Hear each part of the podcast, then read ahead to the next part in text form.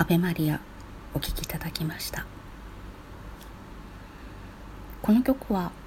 実はカッチーニが作曲した曲ではありません。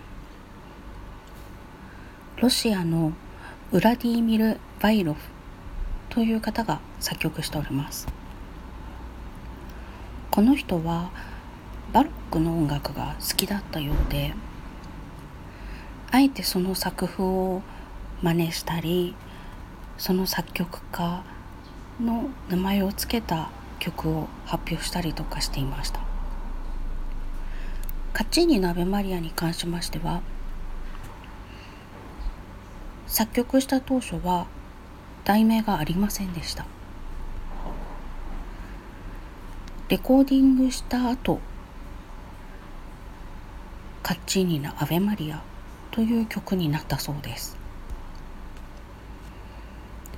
レコーディングに参加した人たちがそんな雰囲気だなぁと思ったんでしょうか。なぜカッチーニだったのか。とても気になります。この曲は歌詞が「アベマリア」くらいしかないんですね。でとても綺麗な曲なのでいつか歌いたいなと思ってたんですが何をどう歌っていいのかわからなくてずっと歌えなくていました。でもとあるきっかけでこの曲を鍵盤ハーモニカ用にアレンジしてみようと思って私が初めてアレンジした曲なんですけれどもどうしてもこの曲をやりたいってふと思ったので書いてみました。とてもそういった意味でも思い入れのある曲です。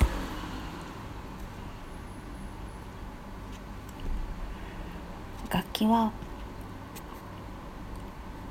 鈴木楽器製作所から出ているハモンドというエレアコタイプ。あのケーブルでアンバなどにつないで演奏することができるタイプの鍵盤がたくさんある鍵盤ハーモニカを使いました。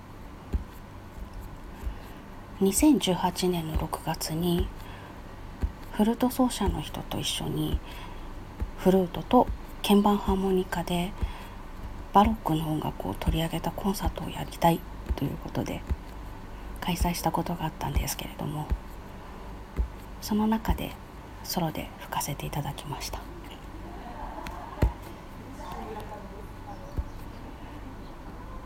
鍵盤ハーモニカは息を入れないと音が鳴らないのでなかなか大変なんですけれども音程すぐ変わっちゃうし。ずっと吹いていると音が下がっていくし。でも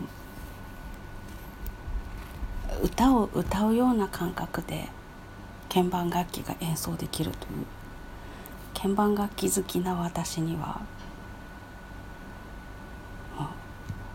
とても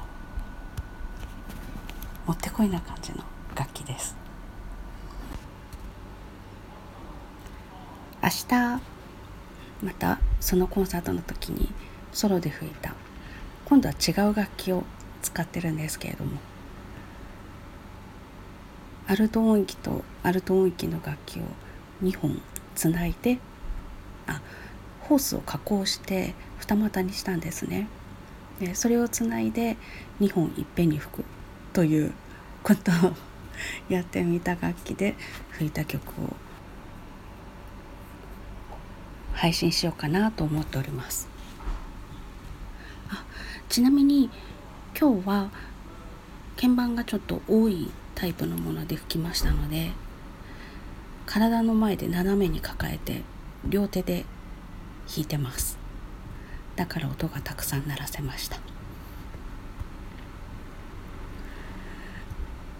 なかなかね楽器の特性的に両手で吹くとそれがまた制約になってしまうというちょっと気難しい感じのところがあるんですけれども。日本で吹くとその制約を受けないでいろんなことができますので。肺的には日本の方が少しきついんですけど制約がない分やりたいことができるので明日流すみたいな日本武器というのはちょっと気に入っています。それでは本日はウラディミル・バイロフカッチーニの「アベマリア」お聴きいただきましてありがとうございました。失礼します。また明日。